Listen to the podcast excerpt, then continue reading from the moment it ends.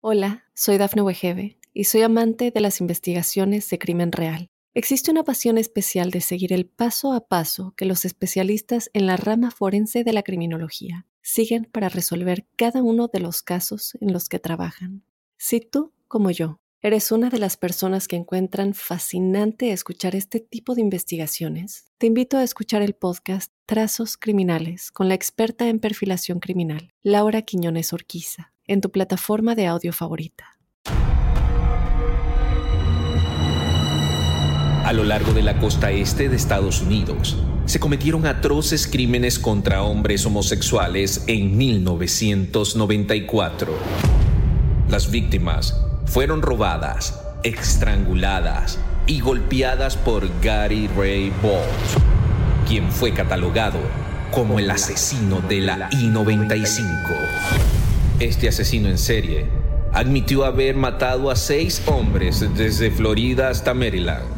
Fue condenado a la inyección letal después de estar encerrado en la prisión estatal de Florida. Los asesinatos comenzaron en 1994, cuando Bolt golpeó a John Hardy Roberts en la parte posterior de la cabeza con una lámpara en su casa en Daytona Beach. Roberts Resultó herido, pero no quedó totalmente incapacitado y logró enfrentar al asesino.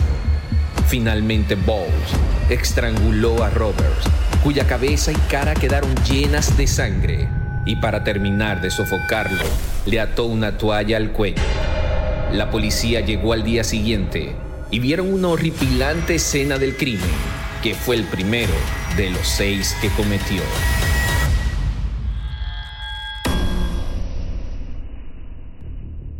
Bienvenidas y bienvenidos a un nuevo episodio de nuestro podcast Crímenes de Terror.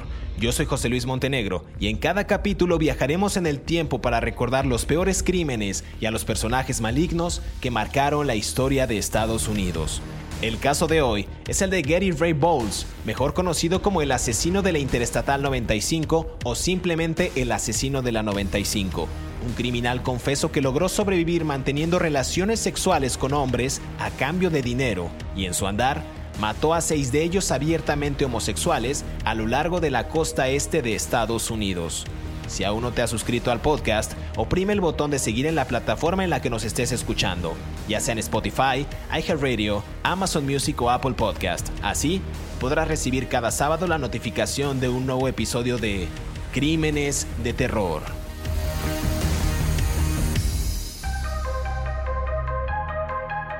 ¿Existen verdaderos motivos para matar o lo hicieron por placer? Los peores asesinos seriales de la historia regresan. Conoceremos los macabros asesinatos que cometieron, sus deseos más ocultos y las sentencias que recibieron por todo el terror y la sangre que derramaron. Ten cuidado porque nunca sabes quién será la próxima víctima de estos crímenes de terror. Bienvenidos a Crímenes de Terror. El caso de hoy es el de Gary Ray Bowles, mejor conocido como el asesino de la Interestatal 95 o simplemente el asesino de la 95 un criminal confeso que logró sobrevivir manteniendo relaciones sexuales con hombres a cambio de dinero y en su andar mató a seis de ellos abiertamente homosexuales a lo largo de la costa este de Estados Unidos. Hoy hablaremos de un hombre que nació en Virginia Occidental y que abandonó su hogar tras sufrir abusos cuando era niño por parte de los hombres que eran pareja de su madre. Por ahí algunas versiones que dicen que casi mata de una pedrada en la cabeza a uno de ellos tras una acalorada discusión cuando, cuando este personaje tenía apenas 13 años de edad. Gary Ray Bowles ahogaba con diferentes objetos a sus víctimas. Esto es bastante macabro, esto es atroz. Lo hacía con trapos, con rollos de papel higiénico tierra e inclusive un juguete sexual. Lo hizo con un juguete sexual a una de sus víctimas. Estas víctimas eran con las que generalmente él se trasladaba a vivir a sus casas eh, y convivía con ellos durante mucho tiempo y después los ultimaba. Bueno, un caso realmente aterrador. Pero antes de entrar en detalle y comenzar a hablar de la infancia y lo que orilló este asesino a cometer tan atroces actos delictivos, yo me presento, ya lo decía yo, soy José Luis Montenegro y también quiero darle la más cordial bienvenida a mi colega David Orantes, quien estará acompañándome en cada una de estas aterradoras historias. David, buen día, ¿cómo estás? ¿Cómo estás, eh, José Luis? Pues bien, muy eh, emocionado por hablar de este personaje. Eh, bueno, no, emocionado no es la palabra, pero muy interesado en hablar en este personaje que a mí me parece particularmente revelador sobre lo que puede provocar en una persona el hecho, como hemos visto en otros casos, una infancia atroz, ¿no? Y las mm, secuelas que puede marcar en alguien que termina siendo un asesino en serie eh, a partir de sus ah, conflictos en la infancia. ¿no? Claro, hablemos pues, eh, David, si te parece, de Gary Ray Bowles, mejor conocido como el asesino del Interestatal 95. Este personaje nació, de acuerdo a la investigación que hicimos, el 25 de enero de 1962 en Clifton Fort, en Virginia. Virginia. Su padre era un minero de nombre William Franklin Bowles y dicen que él habría muerto por esta enfermedad, porque él era pues, un minero, murió de esta enfermedad del pulmón negro que consiste en la, inhalación constante de estos polvos de carbón mineral. Él murió a causa de eso ocurrió seis meses antes de que él naciera. Su madre, Frances, se volvió a casar en varias ocasiones y ya lo decía yo al principio del programa, eh, él sufrió muchos abusos, muchos ambajes por parte de, los, de las parejas sentimentales que tenía la madre. Inclusive dicen que fue abusado por el segundo padrastro de él, un alcohólico violento que también abusaba constantemente de la madre y el hermano mayor. Este abuso dicen que continuaba constantemente hasta que a la edad de 13 años este personaje se defendió y lo hirió gravemente al, padrastro. Entonces él digamos que de alguna manera se había hartado de esta infancia perturbada, su padre había muerto, los personajes con los que su madre estaba también eran personajes pues no, no gratos, pues alcohólicos de mala hazaña y abusaban eh, pues de él y de su hermano. También decían por ahí David en estos reportes que Bowles comenzó a beber a fumar marihuana e inhalar pegamento cuando apenas tenía 11 años de edad. Esto lo rescato de un artículo que hizo muy completo CBS. Digamos que eso es parte de la infancia que vive, pero ¿qué otros datos podemos destacar de, este personaje, David? Y bueno, eh, como siempre insisto yo en que todo es eh, un contexto, ¿no? Ah, todo es resultado de un contexto y hay que explicar un poco cuál es el contexto de, de Clifton Forge, Virginia, ¿no? Es una comunidad rural de, blue collars, como se dice en inglés, de clase trabajadora, en donde las oportunidades de educación para la mayoría de las personas no trascienden la, preparatoria, ¿no? la high school. Entonces, eh, los papás de, eh, el padre y la madre de, de, de Bowles eran, este, eran parte de esta comunidad, ¿no? Es muy, the eran, es muy común que las mujeres en Virginia, en, sobre todo en los años 60 y 70, se sentían y se sienten en algunas zonas rurales que es muy importante la presencia masculina para dar una cierta legitimidad en su estatus social, ¿no? Una mujer sola, sobre todo en esa época, era, no voy a decir mal vista, porque finalmente ya estamos, estábamos en el siglo XX, pero sí tenía que ver como con la necesidad de sobrevivir, ¿no? Muchas mujeres no tienen educación y por lo tanto no tienen la manera de llegarse recursos para sobrevivir. Entonces, Virginia es un estado muy bonito, muy bonito, montañoso, pero también hay un gran problema de alcoholismo por eh, el moonshine, de drogas, por las metanfetaminas y de pobreza, expoliados por la pobreza porque no hay muchas oportunidades de trabajo.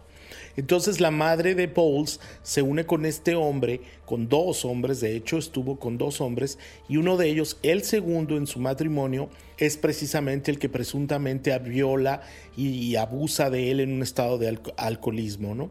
Él lo golpeaban cuando era niño, este, también a su hermano, tenía un hermano, los abusaban verbalmente, porque finalmente, pues son hombres que no, se repite el patrón, no tienen un respeto por los hijos de su pareja y los ven más que como, un, como una ayuda, como una carga, porque finalmente las leyes en los Estados Unidos dicen que cuando tú te casas con alguien, tú eres responsable de esa persona si tiene hijos, de la persona que tenga hijos.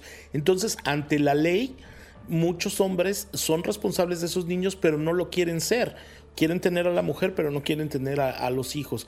Entonces crean conflictos por todos los Estados Unidos, por las separaciones, en donde se vuelve un caldo de cultivo para, para, pues para las drogas, para, el, para la fuga, para la violencia, para muchas cosas, ¿no? Entonces Bowles repitió el patrón, se salió a las calles y empezó a vivir como un, como un homeless, ¿no? Vivía en la, en la pobreza. ¿Y qué otra manera de rellegarse recursos tiene un joven en los años 80? Pues más que la prostitución, ¿no? Eh, sin educación, sin valores, sin ningún referente social, sin, sin nada que lo mantenga, sin ningún anclaje social que lo valide, ¿no?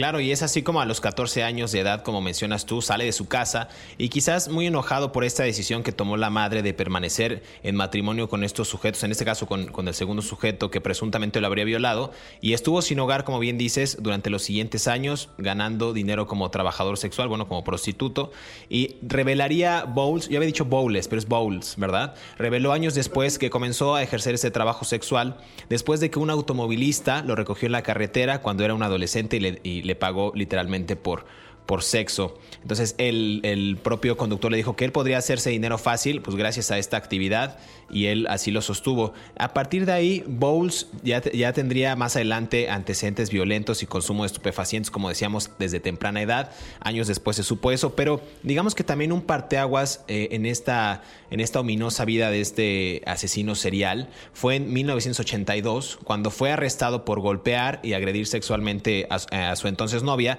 y fue sentenciado a seis años de prisión y en 1991, eh, tras su salida de la, cárcel, fue condenado nuevamente por robo sin armas tras hurtar el bolso de una anciana. Entonces, ese delito le condenaron cuatro años, pero después lo liberaron eh, después de dos años de permanecer en, en, prisión. Digamos que después de estas dos condenas por robo y asalto y después la violación de su novia, Bowles eh, se muda en 1993 a Daytona Beach, en Florida. Entonces ya durante este tiempo continuaba este personaje ejerciendo el trabajo sexual, mantuvo inclusive una relación por ahí con una novia que lo abandonó después de descubrir su ocupación y creo que a partir de este hecho en específico, cuando la, la novia se da cuenta que Bowles está involucrado en el trabajo sexual, comienza esta pesadilla. Por ahí también encontré antes de entrar a esta otra etapa ominosa, que Bowles también se desempeñó no solamente como trabajador sexual, por ahí hay un registro que dice que se desempeñó como carpintero, como trabajador de la construcción inclusive como agricultor. No sabemos si eso es cierto o no, pero bueno, consta en algunos registros. También, antes de entrar a las, a las agresiones que, que él tuvo, dice que lo conocían con otros nombres o se presentaba inclusive con otros nombres, ¿no? Gary Ray Bowles, Gary Ray Bowles, Mark Ray Bowles, Gary Bowl, bueno, inclusive solo con el nombre de James, Mike, Mark, y eso era como más o menos su, su modus operandi, ¿no? Cambiarse también de identidad para que no fuera no fuera identificado. También decías tú, David, que no, no era como muy común que este tipo de personas, y sobre todo en aquellos años, tuvieran una educación tan completa. Y por ahí en la investigación que, que hice dicen que abandonó la escuela primaria, pero la completó, me parece que, me parece que completó secundaria mientras estuvo encarcelado por estos delitos que comenté en una prisión del estado de Florida. Pero digamos que para volver y cerrar un poquito ese tema, para darle pie en el siguiente corte acerca de los asesinatos, él después de que sostiene esta relación sentimental con esta chica y es condenado y la, y la chica descubre que él se dedica al trabajo sexual, quizás ahí empieza la pesadilla de Gary Ray Bowles. ¿Es correcto? Sí. ¿Tú lo verías así? O... A ver, es que es, es, muy difícil saber en qué momento sucedió. Yo creo que, yo creo que cuando él agrede a su novia en el 82, se desatan una serie de, de deseos, por así decirlos, violentos. Finalmente él viola a la novia, ¿no?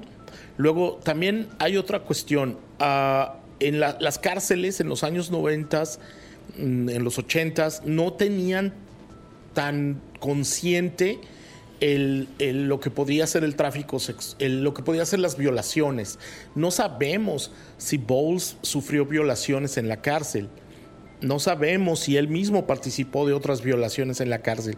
Sin embargo, cuando él sale de la cárcel y roba a esta mujer en el condado de Volusia, se vuelve incluso un, un referente para el FBI. Los agentes del FBI en Florida lo empiezan a investigar Ahora, estamos hablando de la época en que los Estados Unidos estaba inundado por la cocaína, los Estados vivían un glamour de, liberación, por así decirlo, y Florida más. Estamos hablando de la época post cowboy, cocaine cowboys, ¿no?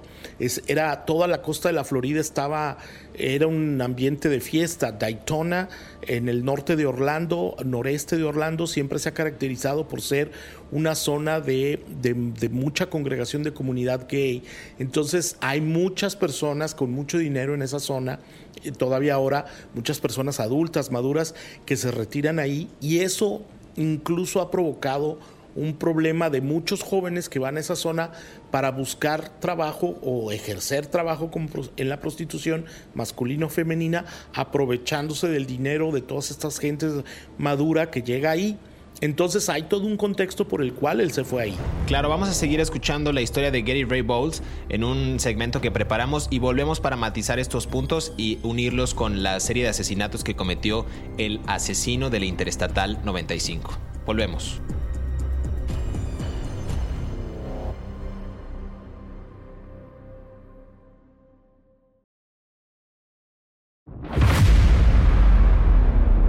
Cinco hechos estremecedores de la vida de Bowles. Número 1. Documentos presentados por su defensa aseguraron que Bowles, nacido en Virginia Occidental, abandonó su hogar tras sufrir abusos cuando era niño por parte de los hombres que eran pareja de su madre. Según reconoció una vez detenido, logró sobrevivir manteniendo relaciones sexuales con hombres a cambio de dinero. Número 2 a los 14 años escapó de su casa y comenzó a ganar dinero al prostituirse. Bowles confesó a los detectives que comenzó a ganar dinero así, luego que un motorizado le diera un aventón cuando era adolescente y le pagara por tener sexo. Fue entonces que se dio cuenta que podría hacer dinero prostituyéndose con hombres. Número 3 para acabar con sus víctimas. Su modus operandi era prostituirse antes de golpearlas, estrangularlas y robarles sus tarjetas de crédito. Número 4. Bowles fue puesto por el FBI en la lista de los 10 fugitivos más buscados del país por sus cuatro víctimas conocidas. Finalmente, el 22 de octubre de 1995, Bowles fue arrestado por el asesinato de Walter Jamel y Jay Hinton y confesó los seis asesinatos. Número 5. Aunque antes de recibir la inyección letal, Bowles no quiso dar declaraciones. Dejó una carta donde decía, quiero comenzar por decirle a la familia y amigos del señor Hinton que lo siento mucho. Me da pena todo el dolor y sufrimiento que les he causado. Y espero que mi muerte borre su dolor.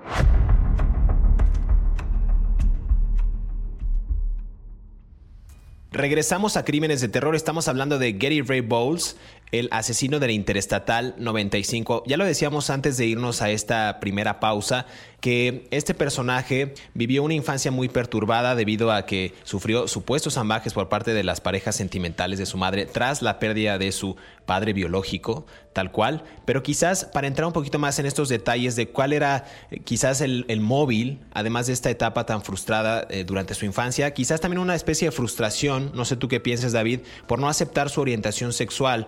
Por ahí decían que Gary Ray Bowles comenzó a ejecutar esta serie de asesinatos de los que hablaremos, bastante gráficos y atroces para la época y utilizaba, ya lo decía al principio del programa, objetos para asfixiarlos, trapos, rollos de papel, eh, tierra y hasta un juguete sexual por ahí. Pero irónicamente él decía que no le gustaban los hombres. Quizás lo, lo, hizo y lo, lo, dijo él mismo eh, más adelante en sus declaraciones, que responsabilizaba a estos hombres homosexuales con los que había tenido relaciones por el fin de una relación que tuvo con su pareja, esta pareja sentimental de 1982, David.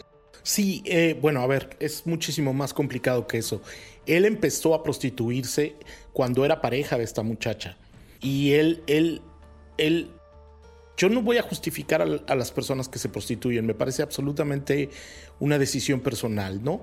Este, no, nosotros no somos aquí, eh, no tenemos carácter moral para decir quién pueda prostituirse o quién no, ¿no? Lo que sí me parece un poco grave es que él engañaba a la novia y entonces cuando ella descubre que él se prostituía y esa era la forma en que tenía, traía dinero a la casa, este comportamiento viene desde antes de que él empezara a matar gente.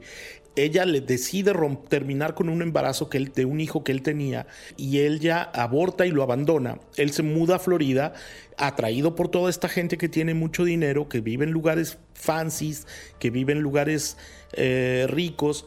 Entonces él hay una serie de componentes. Él no tenía una manera legítima de ganarse la vida. Cuando tú has estado en prisión en los Estados Unidos, tu nombre aparece en los registros de búsqueda de empleo. Y mucha gente no te quiere contratar porque porque tu nombre aparece en esta lista. Incluso si tienes un misdemeanor, un cargo menor como un DWI, apareces en las listas y tienes que explicar por qué o por qué o qué no. Entonces, el mismo sistema lo empezó a brillar, a prostituirse de manera reiterada. Bueno, luego se muda a Daytona y eh, él conoce a, John Hardy Roberts, que tenía 59 años, y lo conoce en un bar gay y empiezan a tener una relación. Sin embargo, Bowles en ese tiempo ya vivía con una mujer adulta, una mujer madura, que también era como una suerte como de eh, sugar mama, por así decirlo, lo patrocinaba, ¿no? Pues, este, pues eh, por así decirlo. Entonces, él, pero al mismo tiempo, de manera paralela, él empieza a tener relaciones sexuales con John Hardy Roberts y, em, a quien conoce en un bar gay de Daytona y llega a un punto de esto muy muy importante donde yo creo que él mismo no sé si era gay o era bisexual, pero le costaba mucho trabajo aceptarse como tal. Eh, John Hardy Roberts a los 59 años eh, ya estaba pues ahora sí que de salida, ¿no? Por, en la vida, porque ya empezaba la bajadita, ¿no?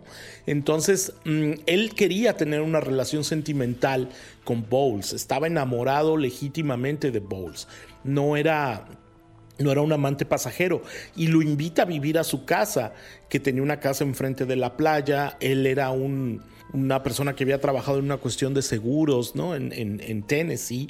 Eh, Tennessee es un estado que está al norte de Florida y se había mudado a una casa en Florida con su dinero y empiezan a, planear vivir juntos. En un momento y esto es muy importante porque me parece que desata la ira de, la ira criminal de Bowles.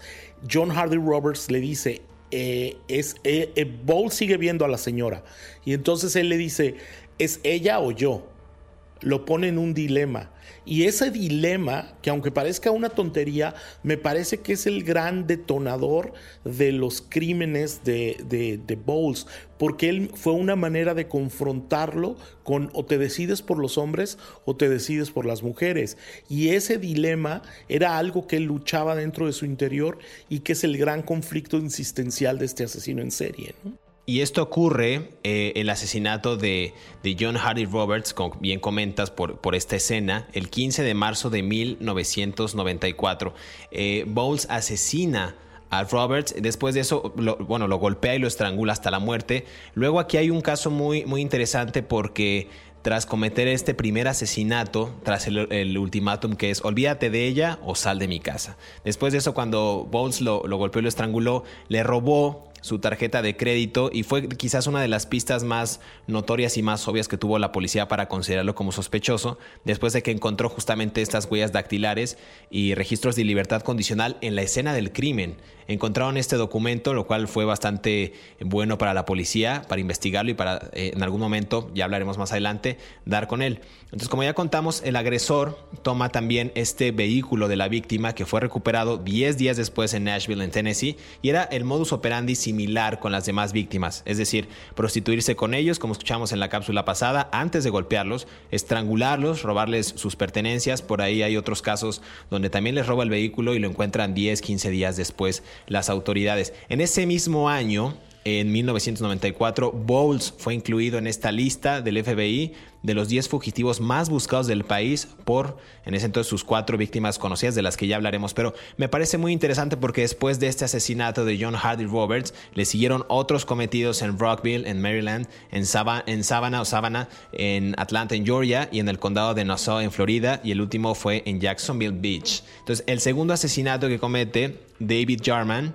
no sé si pronuncié bien el apellido, fue el 14 de abril de 1994, no muy lejano del primer asesinato. Estamos hablando de que el primero fue el 15 de marzo de 1994. Bueno, este, la policía del condado de Montgomery en Maryland encontró en su residencia el cuerpo de, de un compañero caucásico de 38 39 años de nombre David Jarman. Este era un empleado de una cooperativa de ahorro y fue golpeado igual hasta la muerte. Ahí los registros dicen que la causa de la muerte fue estrangulamiento eh, por ligadura. igual las tarjetas de crédito, las llaves y el vehículo de esta víctima fueron eh, retirados del lugar y la policía nuevamente recuperó el vehículo el 22 de abril en Baltimore, en Maryland. Entonces, algunos otros datos que también pude conocer en esta investigación que hicimos acerca de Gary Ray Bowles ya insisto, los alias con los que él se presentaba, James, Mike y Mark, cometió ocho meses de matanzas. Pero aquí algo muy interesante que también les llamaba la atención a los detectives era que él fumaba cigarrillos, generalmente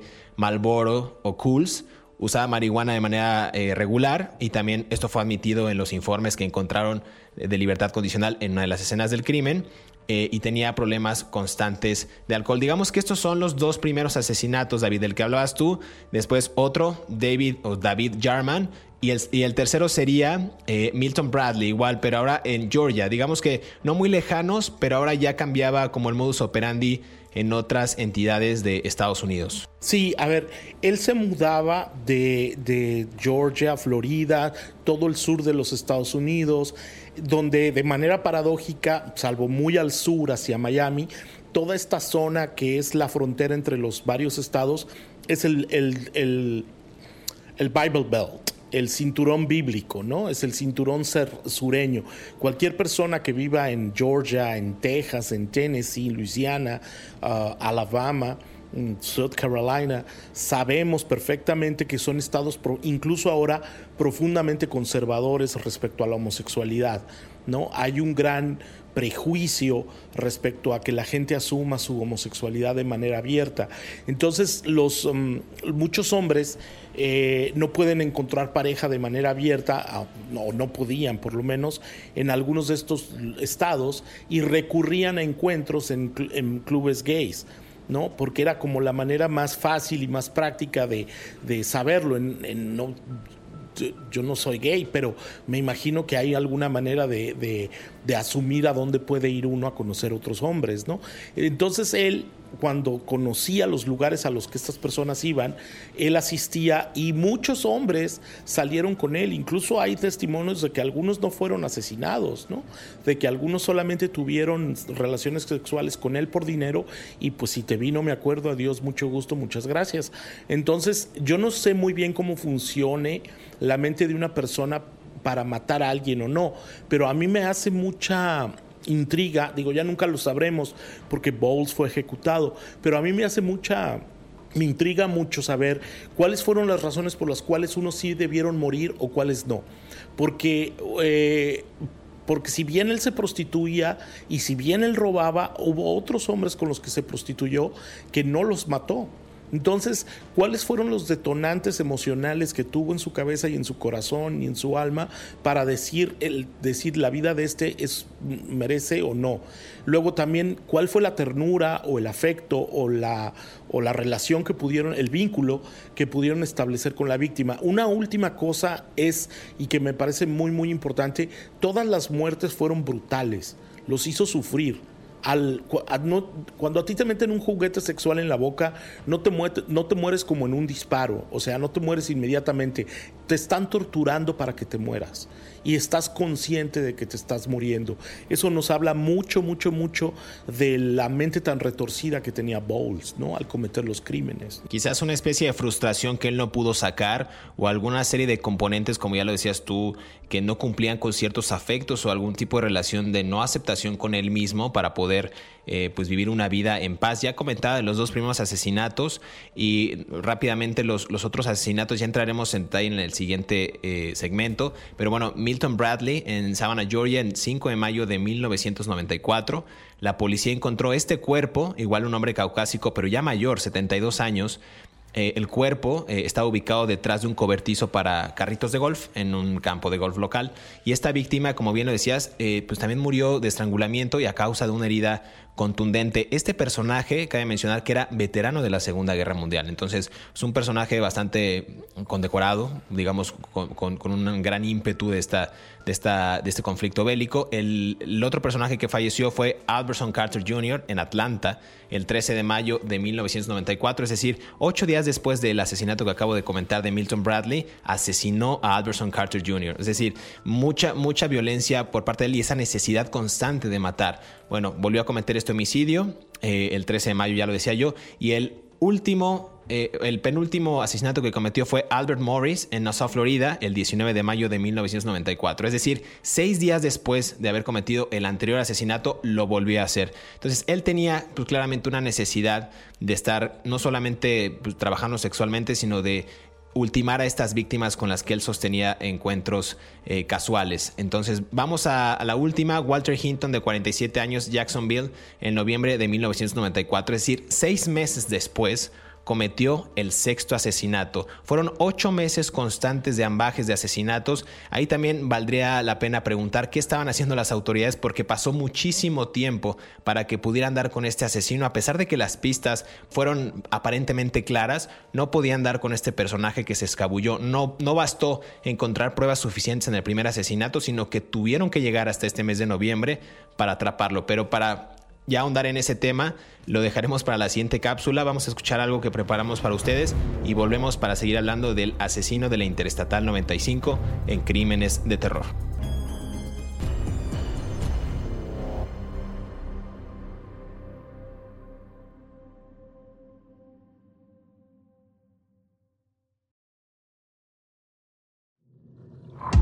Tras cometer los crímenes, Bowles fue arrestado en Jacksonville mientras vivía con una identidad falsa. Fue declarado culpable de matar a Walter Hinton de 47 años y fue condenado a pena de muerte. También se declaró culpable y recibió cadena perpetua por los asesinatos de John Hardy Roberts, de 59 años, y Albert Alcy Morris, de 37. Sus abogados afirmaron en su apelación que el hombre tenía un alto grado de discapacidad intelectual para ser ejecutado. Bowles fue ejecutado por inyección letal el 22 de agosto del 2019 en la prisión estatal de Florida en Sturt.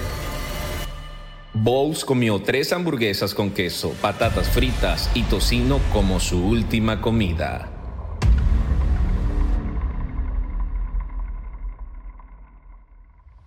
Regresamos a Crímenes de Terror, estamos hablando del asesino de la Interestatal 95. Comentaba antes de irnos al, al, segmento que preparamos para ustedes acerca de las muertes que cometió Bowles. Pero me voy a detener un poco porque hay dos que en verdad me llaman mucho la pena, que fueron casi las, las últimas, que fue Albert Morris en Nassau, Florida, porque la víctima eh, fue ultimada eh, debido a que inclusive eh, este personaje dejó vivir a Bowles una semana con él y el asesinato fue, fue fatal, fue a causa de un tiro en la cabeza me parece por ahí y el otro que también me llama mucho la atención es este personaje Walter, de 47 años, de Jacksonville, de 47 años, ya lo decía, estrangulado en noviembre del 94, pero esto es después de que Bowles dejó caer un bloque de cemento de 40 libras sobre su cabeza mientras él dormía. Es decir, esta capacidad de generar un acto de terror auténtico de un asesino serial era a manos del asesino de la Interestatal 95, Gary Ray Bowles. Para ir cerrando este capítulo, David, podemos hablar un poco acerca de la captura. Me parece que fue a raíz de este último asesinato donde Bowles cometió este atroz delito en contra de un florista de 47 años en Jacksonville. Sí, bueno, el FBI ya lo buscaba, ¿no? Y el FBI tenía testimonios en diversos bares gays de que muchas de las víctimas habían salido con él, ¿no? Eh, el FBI es la única y los US Marshals son las únicas instancias gubernamentales de los Estados Unidos, tienen este, ah, atribuciones diferentes junto con el ATF y la DEA, pero eh, son básicamente las dos que entrevistan, eh, investigan casos federales interestatales, ¿no? Un agente del FBI en Florida puede investigar un caso en Georgia, intercambiar información. Entonces ellos tenían un patrón. A ver, siempre hemos analizado a todos los asesinos en serie que tienen patrones. Esto es fundamental para entender la psicología del personaje. Y Bowles tenía un patrón. El patrón que es como su firma de autor, por así decirlo. Y el patrón de él era meterles en la garganta cosas, como bien decías, ¿no? Les metía este, cuerdas, les metía papel de baño, les metía tierra, les metía un juguete sexual. Hay que analizar desde el contexto más profundo de por qué era tan importante para él sofocar a las víctimas. Alguien se lo tendría que reflexionar seriamente cuál era el mensaje que, les estaba tratando de dar. Y por supuesto, gracias a esto es que lo detienen, porque eh, sus huellas, como tenía antecedentes criminales, estaban en algunos de los objetos y lo pudieron rastrear desde sus arrestos en Maryland.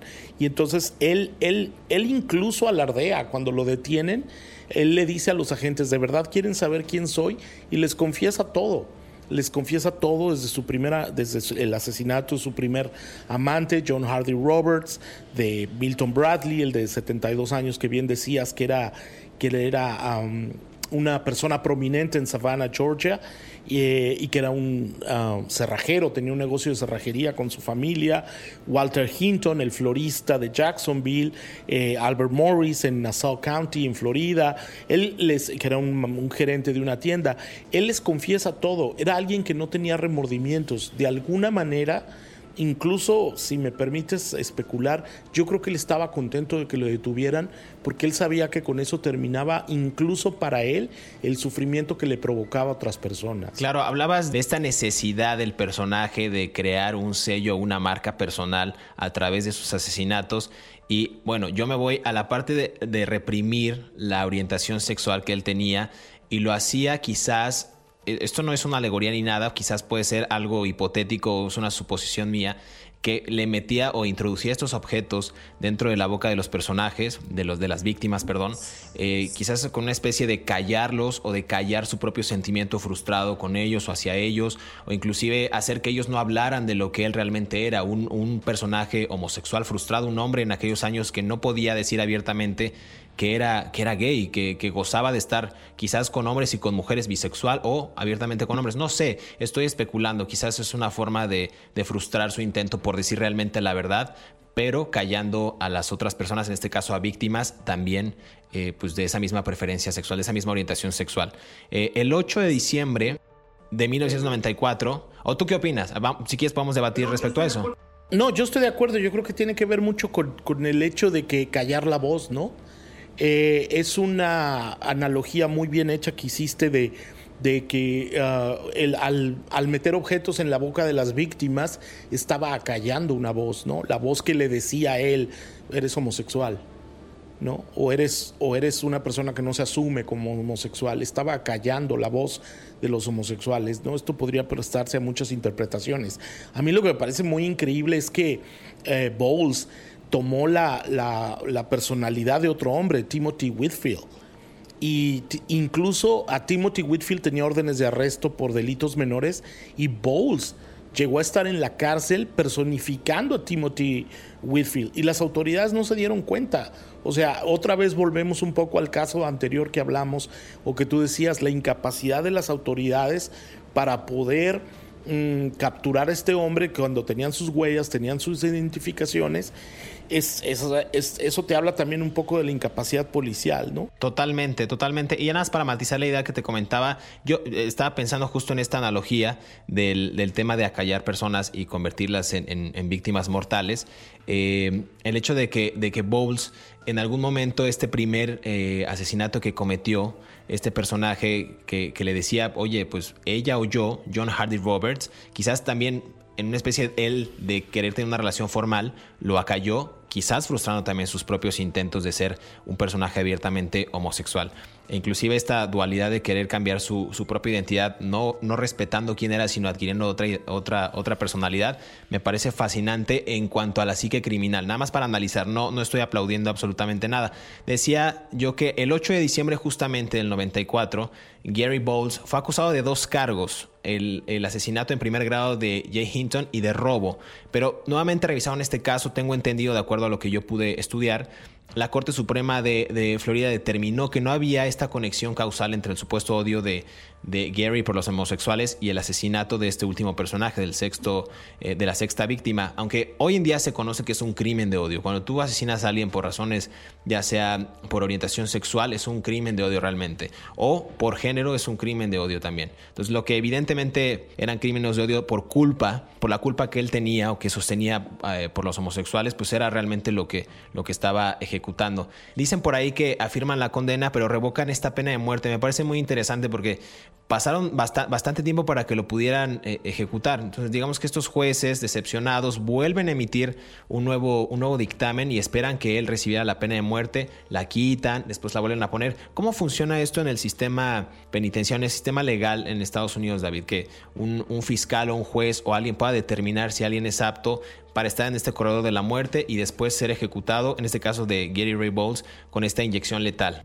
Bueno, es un proceso muy largo y muy complicado. Cuando a ti te condenan por un delito, tú tienes la oportunidad o no de eh, apelar la sentencia. La, cuando tú apelas a la sentencia, tu caso se lleva a una, a una corte federal, que es la Corte de Apelaciones, ¿no? Donde hay unos jueces que son unos jueces superiores a los jueces criminales de distrito, ¿no? Estos jueces en la Corte de Apelaciones de cada estado revisan lo, lo, que se llama el, sustento de la apelación. La apelación entra en una revisión que puede durar años. Ah, cuando Bowles, ah, los abogados de Bowles que trabajaron pro bono de manera gratuita, ellos trataban de decir que Bowles eh, no estaba apto para ser ejecutado con la pena de muerte porque no estaba capacitado mentalmente para enfrentar eh, la pena por, por su infancia complicada. Es un recurso que se ha usado muchas veces en Estados Unidos. Es lo que se llama, hay una jurisprudencia previa, ¿no? Entonces es muy importante para los abogados y para los fiscales determinar si el, el acusado es inteligente o no, si tiene un nivel intelectual correspondiente a su edad, merced a su educación o a su preparación, que lo haga apto. Bowles obviamente lo era porque él planeó los asesinatos de estas personas. Entonces, cuando la Corte Suprema de Florida revisa de apelaciones, revisa todos los casos en los que se le, se le acusó y dijeron que él no era apto para recibir la, inyección letal, revocan eh, esa apelación y conceden el derecho original de la condena tal cual como lo había dado el juez. Eh, en 1994. Pero para que pase esto, esto te lo conté yo en un minuto, pero para que pase esto pueden pasar años porque tienen que revisar documento por documento, testimonio por testimonio, psiquiatras forenses, psicólogos forenses, que no son la misma cosa, médicos forenses, y bueno, pues es un proceso larguísimo que que terminó con la vida de, de Bowles cuando se cumplió su sentencia hasta en el 2019, ¿no? Fueron justamente estos intentos que bien comentas con argumentos y demás, tanto la fiscalía como la defensa, eh, este jurado delibera el 27 de mayo del 99 y asegura y da este veredicto de que después de solo una hora de deliberación, unánimamente declaran culpable a este personaje, a Gary Ray Bowles, y nuevamente surge esta idea de condenarlo a muerte. El gobernador de Florida, Ron DeSantis, firmó su orden de ejecución el 11 de junio del 2019 y es hasta el 22 de agosto de ese mismo año, de 2019, cuando Bowles, 57 años, un personaje muy joven, fue declarado muerto tras esta inyección letal a las 22.58 horas, hora local, tras recibir esta, esta, esta especie de, pues de muerte, ¿no? Eh, esto fue en la prisión estatal de Florida, en el condado de Bradford, de acuerdo con lo que informó también Michelle Glady, que era la directora de comunicaciones del Departamento de Correccionales de Florida.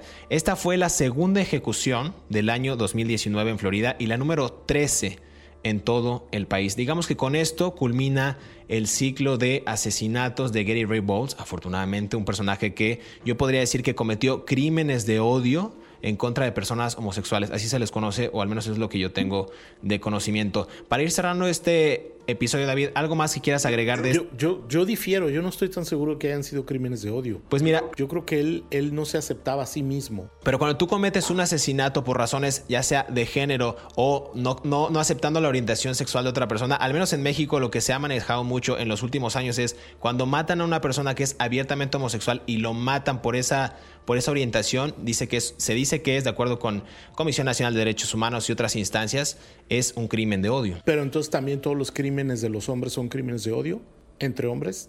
O sea, es que es un, es un terreno muy flojo porque no hay una jurisprudencia en el caso de, en el caso de, o sea, él no dijo odio a los homosexuales, ¿no? Que se mueran todos estos. Él nunca lo dijo él los mataba en una lógica de... Pero le echó la culpa, por ejemplo, le echó la culpa a los, de, a, los homosexuales por haber terminado con una de sus relaciones. Quizás era una especie de le tengo tirria o un, o un resentimiento hacia ellos. Claro, pero tú, tú dijiste la palabra clave en todo este eh, argumento. Quizás, no lo sabemos. O sea, en la, en la, tú lo puedes clasificar como crímenes de odio y está muy bien, pero en la jurisprudencia del caso en contra de Bowles no está establecido eso. Es un asesino en serie que mató motivado por la codicia y que mató, mm, mm, incluso él dijo, yo nunca quise que esta fuera mi vida, uno no se despierta y decide ser un asesino en serie, él lo escribió en su última carta, eh, yo sí creo que era una persona que producto de su infancia, como todos los asesinos en serie que hemos visto, tenía problemas para, para poder convivir en la sociedad y nunca fue atendido debidamente, ni nunca fue preparado para vivir en la sociedad, pero yo no estoy tan seguro, porque él era homosexual, si no, no hubiera tenido deseos sexuales con otros hombres, ¿no? A mí, una persona que no es homosexual no lo desea, por más que lo intentes, ¿no? Entonces... Pero, por ejemplo, una persona homosexual también puede ser homofóbico y una persona, eh, una persona que es homosexual puede cometer un crimen de, odio por razones de género o por orientación sexual también. Es, eh, quizás es un tema muy controversial. No lo dudo, no lo dudo, eso es absolutamente perceptible, pero en la jurisprudencia legal de este caso en particular no hay absolutamente ningún antecedente que nos diga que él odiaba a los homosexuales. No los odiaba tanto cuando se fue a vivir a la casa de un señor en Daytona Beach, ¿no? Y los odiaba cuando uno le, le, dijo por ahí que arruinó una de sus relaciones sentimentales y estuvo constantemente pues, eh, generando este tipo de ambajes en contra de ellos por su orientación sexual, tal cual. Sí, pero, pero Bowles aceptó irse a vivir con él. En todo caso, él se, se odiaba a sí mismo como ser humano, ¿no? Pero bueno. Totalmente. Vamos a dejar esta discusión para el siguiente episodio y de que dejen sus comentarios también para que opinen acerca de si eran crímenes o no de odio, si fue un crimen pasional, si fue un crimen orientado por su, su infancia perturbada. No lo sabemos. Lo que sí es que este personaje recibió la inyección letal el 22 de agosto y acabó una serie de crímenes que cometió él eh, en contra de seis personas abiertamente homosexuales. David, es hora de despedirnos, pero queremos agradecer a todos aquellos que cada sábado sintonizan un nuevo episodio de Crímenes de Terror. Estamos leyendo todos sus comentarios Ojalá puedan dejarlos más para, para poder eh, generar mayor debate con, con, David en este, en este y otros episodios. No se olviden seguirnos en todas nuestras plataformas de Mundo Hispánico y recuerden que pueden repetir este podcast cuando quieran y a la hora que quieran, en la comodidad de su hogar, en la calle, en el transporte público, donde gusten. No olviden activar también el botón de seguir en la plataforma en la que nos estén escuchando para que les llegue la notificación del próximo episodio y sean los primeros en disfrutar de estas aterradoras historias. Nos escuchamos en la próxima.